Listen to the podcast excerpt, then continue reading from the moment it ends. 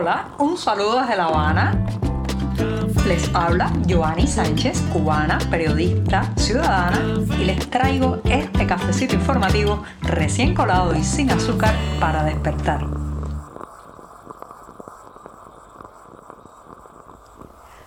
Miércoles soleado, pero todavía fresco aquí en la capital cubana. Hemos tenido una madrugada algo fría, un momento bastante difícil para las personas más vulnerables, sobre todo aquellos que eh, no tienen un techo donde dormir y viven en las calles cubanas. Y bueno, pues ha amanecido este 21 de febrero de 2024, eh, ya digo, con mucho sol, pero aún nos obliga a llevar chaqueta, abrigo, a protegernos de las temperaturas un poco más bajas de lo normal. Así que yo estoy aquí con un café bien caliente para comenzar la jornada y contarles los temas principales de hoy, de este miércoles en mitad de la semana. Así que voy con el buchito mañanero.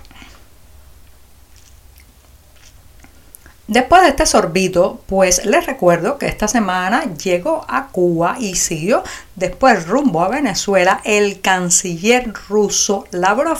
Pero no solamente estuvo este ministro de Relaciones Exteriores enviado por Moscú aquí en Cuba, sino que ha coincidido su llegada y paso por la capital cubana con el hecho de que la Feria Internacional del Libro que fue inaugurada el pasado 15 de febrero tiene lo que se dice una catarata de libros en ruso o provenientes de Rusia. Y no se trata solamente, señoras y señores, de los grandes escritores de esa nación, al estilo de Dostoyevsky, al estilo de Chekhov, al estilo de Tolstoy, que sería lo maravilloso, literatura, eh, vida, idea, filosofía, ficción. No, no, en esa catarata de libros hay muchísimos libros de adoctrinamiento, propaganda pro Vladimir Putin y muchísima, muchísima ideología a favor del Kremlin. Así que por esas cosas que tiene la vida, aunque este año la Feria Internacional del Libro de La Habana está dedicada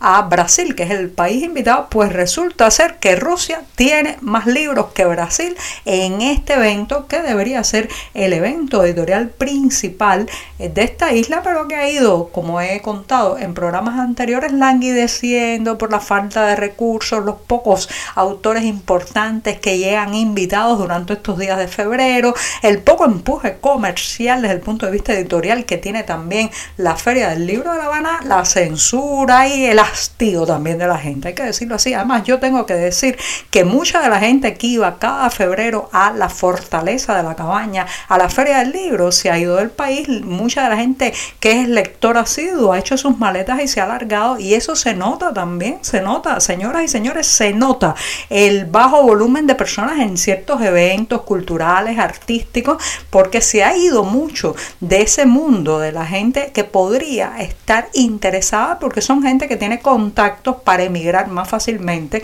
que otras personas. Así que bueno, pues la feria sigue de capa caída, pero eso sí, la presencia rusa es arrasadora. Hay libros sobre discursos de Putin, hay libros a favor del Kremlin, hay libros justificando la invasión a Ucrania. La noche de este martes, a través de la televisión nacional, se reportó que el Tribunal Provincial de La Habana, ¿sí? aquí en la capital cubana, sancionó con penas eh, que incluyen multas económicas, pero también en otros casos la prisión de hasta 8 años de reclusión a un grupo de 21 personas. Adivinen qué hacían estas personas. Bueno, muchos eran trabajadores, directivos, administrativos de la Unión Eléctrica de Cuba, esa entidad tan impopular en esta isla debido a su ineficiencia, los larguísimos cortes eléctricos, la mala infraestructura y los altísimos costos también de la tarifa energética en los hogares cubanos. Bueno, pues estas 21 personas eh, han sido procesadas por un presunto delito de cohecho continuado en que se dedicaban algunas de ellas a falsear las facturas, las bases de datos, los datos en general para, ciertos, para que ciertos consumidores no aparecieran registrados con el verdadero número de kilowatts que gastaban.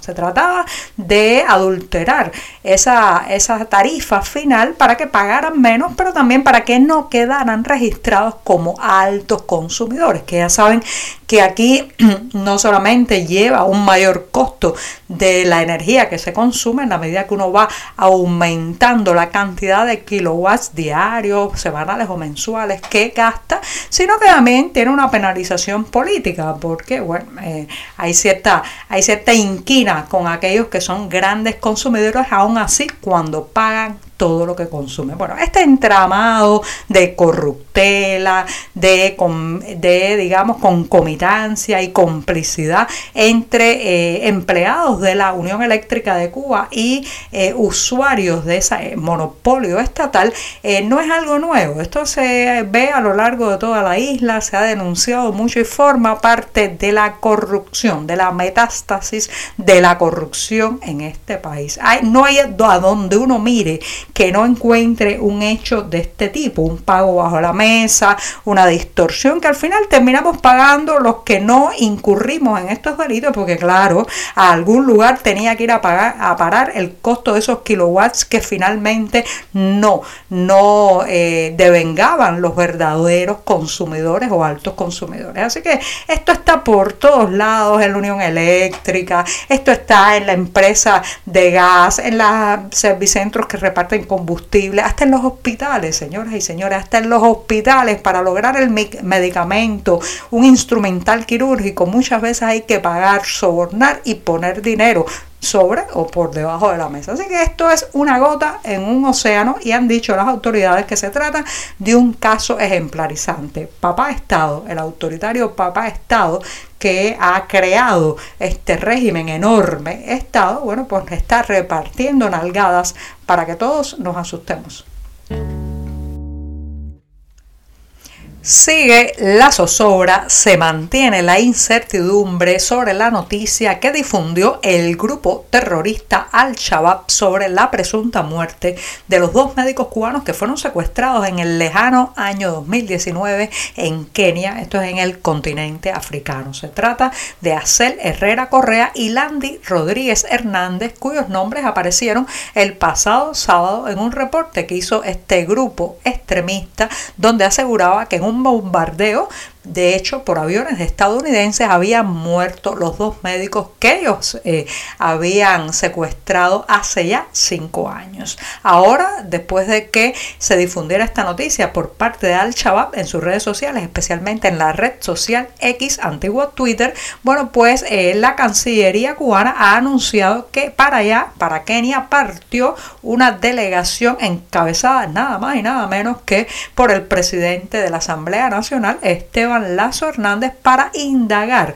eh, sobre este fallecimiento aún no confirmado. Señoras y señores, ¿a quién se le ocurre enviar en una comisión tan delicada? Ahí hay que tejer con hilo muy fino. Eso es una negociación que debió haberse hecho hace mucho tiempo para recuperar a los médicos cubanos. ¿A quién se le ocurre poner a la cabeza de ese grupo a un señor como Esteban Lazo Hernández con evidentes torpezas para desde expresarse hasta conducirse en la mínima conciliación y negociación. Nada más que hay que verlo como imparte autoritarismo, desprecio hacia los diputados cubanos en la Asamblea Nacional para confirmar que este no era el hombre que había que enviar. Eh, ¿A quién enviar? Bueno, imagínense ustedes que allá arriba en la cúpula cubana no se está por capacidad, no se está por profesionalidad, no se está por habilidades, sino simplemente por docilidad y por lealtad al régimen. Entonces ha enviado a un hombre que no tiene ninguna dotes de negociador. Esto hay que tener, como dicen los guajiros cubanos, espuela, mucha espuela, para poder llegar a la raíz de lo que ha sucedido y sobre todo, eh, pues arrancarle Al Shabaab la verdad de lo sucedido la pasada semana. Bueno, ahí han mandado a Esteban Lazo, esto parece más un trámite formal y burocrático que un intento de escarbar y buscar lo que realmente pasó, la verdad de lo sucedido. Y la verdad de lo sucedido es la responsabilidad directa de no haber hecho lo suficiente por parte de las autoridades cubanas hasta este momento para recuperar a Acel Herrera Correa y Landy Rodríguez Hernández.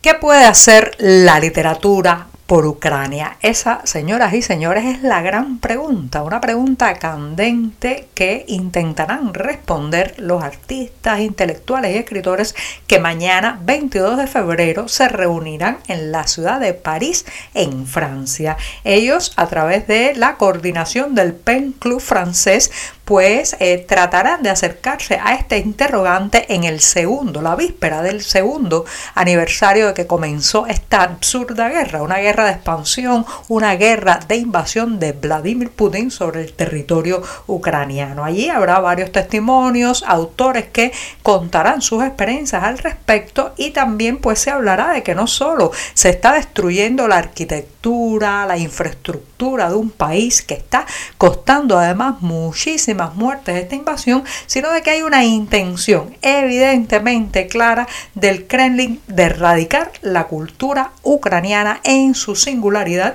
y exterminar, claro está, a quienes la difunden, porque ¿qué es la cultura sin aquellas personas, sin esos rostros, sin esas voces que la expanden, la hacen conocer, la muestran al mundo y sobre todo la mantienen y la conservan? Así que ya saben, en la cartelera del diario digital 14 podrá encontrar los detalles de la hora y el lugar en que mañana en París, Francia, se estará haciendo este encuentro que pregunta qué puede hacer la literatura en una Ucrania en resistencia. Les adelanto, eso sí, que eh, pues estarán presentes varios escritores y los organizadores son el escritor cubano Jacobo Machove y el italiano canadiense, Fulvio Cascia. Ellos son miembros eh, del comité directivo del PEN Club francés. El evento, además, señoras y señores, está dedicado a Victoria Amelina, una escritora ucraniana asesinada durante un bombardeo ruso. Así que ya saben, lléguense por la cartelera